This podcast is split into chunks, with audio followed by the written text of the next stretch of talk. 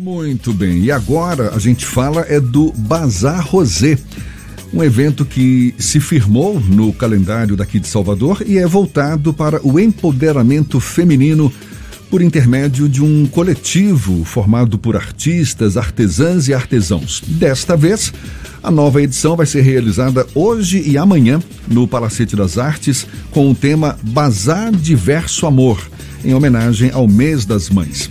A idealizadora do Bazar Rosé, a jornalista e produtora cultural Brenda Medeiros, é nossa convidada, com ela que a gente conversa agora. Seja bem-vinda. Tudo bom, Brenda? Bom dia. Bom dia, Jefferson Beltrão. Bom dia, Fernando Duarte, ouvintes aí da Tarde FM. É uma honra estar aqui com vocês logo cedinho, chamando, convidando aí o público para esse evento que começa hoje e vai até amanhã no Palacete das Artes. Maravilha, prazer todo nosso ter você aqui com a gente. E é um evento que difunde muito a economia criativa, com ações que dialogam com o universo do empoderamento feminino. O que que o público pode esperar para essa nova edição do Bazar Rosé, em Brenda? Então, a gente está pro, ah, programando né, e esperando o público com atrações incríveis, pensadas né, e, e organizadas para que essa, esse momento aí de véspera de Dia das Mães seja também uma boa programação depois de tanto tempo né, dentro de casa, nesse isolamento social. É uma das datas mais sentidas, foi o Dia das Mães, né? Uma data importante para a gente estar tá em família, para a gente estar tá junto com pessoas que a gente ama, e agora poder ter esse encontro novamente presencial. O Bazar Rosé criou uma expectativa e uma programação voltada para toda a família, com atrações circenses, com oficinas de bonecas de pano, com é, possibilidades de as pessoas poderem escolher os melhores presentes para suas mães, né? Para suas amigas que são mães também, enfim, é, poderem é, estar dentro de um universo de segurança, mas que também possam usufruir né, de todo um, um, contato, de toda uma alegria de poder estar ali junto com artistas, com artesãos. Então, assim, vai ser uma tarde, um pedaço de noite é, recheado de, de emoções, né, para esse rosé diverso amor. Você já respira cultura há muito tempo, não é? Tem aí um histórico de cobertura jornalística na área da cultura. Também como empreendedora, você esteve à frente da feira de trocas de brinquedos e livros, também do movimento Infância Livre, não é? Uma empresa é, aliás, a feira em parceria com o Movimento Infância Livre e uma empresa de festas sustentáveis infantis, que você também esteve à frente durante um tempo. Qual foi o, o seu grande, digamos, motivo para investir também agora nesse Bazar Rosé? Na verdade, eu, eu, digo que eu sou uma inventora de criatividades, assim, uma máquina pulante assim na minha cabeça e o fato de ser jornalista também, assim, tudo voltado para a comunicação, assim, a gente é, me tornei mãe em 2009 e o fato de estar aqui em Salvador, longe da minha família, é, isso proporcionou que eu colocasse em prática é, ideias empreendedoras. Então, eu fui em busca de parcerias e né, de feiras acontecendo na cidade, fiz com que esse desejo de estar mais próximo da cria e, ao mesmo tempo, empreender, poder não só é, realizar um sonho meu, como reunir um grupo de mulheres e são pessoas de todas as idades e gêneros, mas porém o, o, forte mesmo é o impulsionismo mesmo do empreendedorismo feminino e que a gente conceituou como empreendedorismo feminista também, né? Porque o ato de fazer arte, de criar possibilidades de autossustentação dentro de casa, gestando a, a, a relação domiciliar com isso, doméstica, é revolucionário. É assim, só quem vive sabe o quanto isso é uma atitude emancipatória mesmo, né? A gente, a gente faz porque a gente gosta, porque a gente tem isso dentro da gente aqui como uma possibilidade de, de, de ser independente, né? De transformação pessoal e transformação também social. Então, eu peguei todo esse know-how que eu tinha da comunicação, os momentos de assessoria, de redação, e transformei isso num, numa atividade onde eu possa reunir e beneficiar também trabalhos de grandes artistas ao meu redor. Então é um prazer muito grande assim poder é, estar à frente né, desse coletivo de que hoje se mantém na edição agora de maio do Bazar Rosé na Aliança no Palacete das Artes, com cerca de 40 expositores, entre homens e mulheres. Eu ia perguntar exatamente o que tipo de coisa está sendo exposta, o que, que as pessoas vão poder adquirir lá no bazar, para que o nosso público tenha uma noção do que ver quando chegar no Palacete das Artes hoje e amanhã.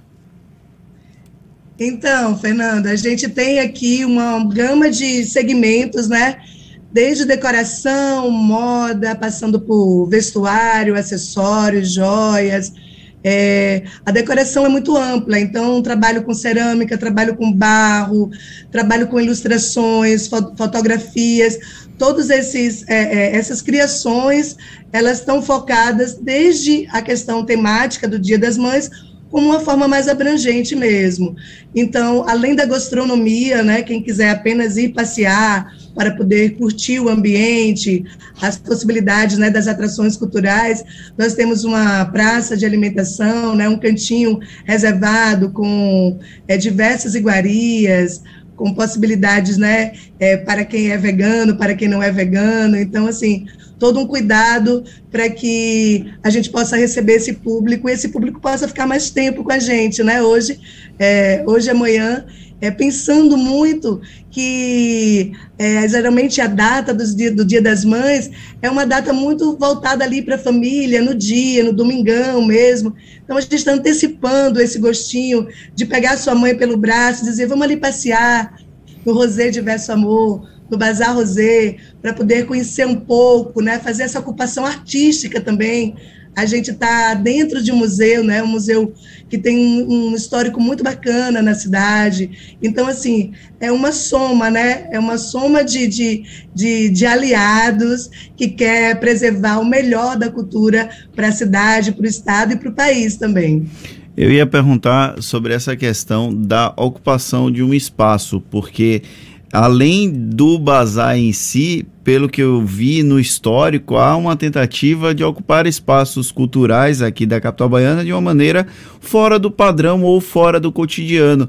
Há uma tentativa sua na organização desse tipo de evento, nesses espaços culturais, de aproximar um público que não necessariamente frequenta esses espaços culturais para que possa conhecê-los? É também um objetivo colateral, um dano colateral do projeto? É um objetivo, assim, é uma missão, né? A gente sair da bolha. A gente está toda hora falando virtualmente, às vezes presencialmente, com um grupo muito específico, né? De amigos, é, de formadores de opiniões, mas que a gente tem ali ao nosso redor. Então, quanto mais a gente poder se relacionar com pessoas que pensam também diferente, né, é, que possam entender, as pessoas às vezes se surpreendem. Ah, vocês falam que é uma feira é, de empreendedorismo feminista. O que significa isso? Nada mais do que produzir arte, arte de uma forma sem preconceito. Então, assim, é muito amplo, é muito simples, é para pessoas de todas as idades. Então, assim, a gente quer ocupar os espaços da cidade, seja na região central, seja nos, nos bairros né, mais distantes ali do centro. É, já passamos pela Casa Rosada dos Barris, Aliança Francesa, é, fizemos parceria com a Orquestra Sinfônica da Bahia, com a Casa Mídia Ninja, e agora estamos no Palacete das Artes, para poder exatamente ampliar, né, ter essa dimensão de que pessoas de várias regiões da cidade consigam chegar e ter esse entendimento do que é um coletivo. É, a feira é uma feira colaborativa, então nós não temos patrocínio, não temos financiadores, então a gente está fazendo na, na raça, na luta, na coragem, na insistência e nessa dimensão do poder mesmo da, da, do Rosé Diverso Amor, né? E isso também é de uma energia da gente fazer com que a nossa arte se propague, né? A minha arte é a comunicação, então eu vou ali costurando com essas mulheres, principalmente, a ideia de fazer com que a produção criativa delas chegue cada vez mais longe. Um evento que, como a gente já falou, tem foco no empoderamento feminino, também na economia criativa, e você observa um crescimento cada vez maior desse empoderamento uma vez que você já se coloca como até protagonista desse, desse, desse propósito, é algo perceptível e quais seriam ainda as grandes dificuldades para que esse empoderamento ganhe um protagonismo ainda maior, hein, Brenda? Então, Jefferson, eu observo muito que é uma troca de saberes. A gente tem expositoras que começam muito jovem, ali com vinte e poucos anos, expositoras que já são artesãs, que já estão ali é, há bastante tempo, há mais de 30 anos, é, participando de feiras, de processo de economia criativa na cidade. E essa relação de troca de saberes é muito é, é peculiar, assim, ele acontece de uma maneira informal, é, porque as, as mais jovens têm uma relação muito forte com o mundo virtual, né? Com essa rede de sororidade que, que a própria rede é, embutiu, né? Assim, faz parte desse, desse é, dessa relação mesmo, né, de, de aprendizado, né, que já veio com chip diferente. Então, assim, passa para a gente uma dinâmica de praticidade com essa tecnologia. Eu me incluo também, né, numa geração que já está há mais tempo, né, que começou com a máquina de escrever nas redações, então eu já estou há mais tempo nessa, nessa praça, né, da comunicação. E as pessoas que estão há mais tempo também têm a, dinâmica do convívio melhor com o público, do saber como se relacionar. Então, assim, é, quando a gente coloca a questão do empoderamento feminista, empoderamento pessoal mesmo, é, essa autovalorização, essa transformação pessoal de entender que o seu processo, às vezes, é uma simples organização dentro de casa, é uma simples é, entendimento do que o que você pode fazer dentro do seu ateliê, que também é o seu negócio, a própria família consiga distinguir que ali é o seu trabalho autônomo, diferente do seu trabalho com a família, do seu trabalho doméstico, do seu trabalho do dia a dia também com os filhos, filhas, companheiros, companheiras. Então isso já é um passo, isso já é um empoderamento. Então assim, quando a gente começou a se autoconceituar uma feira artística feminista, isso deu mais força, isso deu mais engajamento mesmo, uma relação de curiosidade, de querer fazer para poder é, também é, é, se sentir forte, né, se sentir pleno naquilo que escolheu, assim como a realização de um sonho e de um ato de subsistência. Então, assim, é uma soma. Isso vem acontecendo sim. Então, aproveite o nosso espaço, Brenda, para convidar o nosso público para essa nova edição do Bazar Rosé. Começa hoje, vai ser hoje e amanhã no Palácio das Artes. Por favor, fique à vontade. Então, convido todos e todas a estarem conosco neste encontro afetivo e artístico, Bazar Rosé, com uma programação super bacana.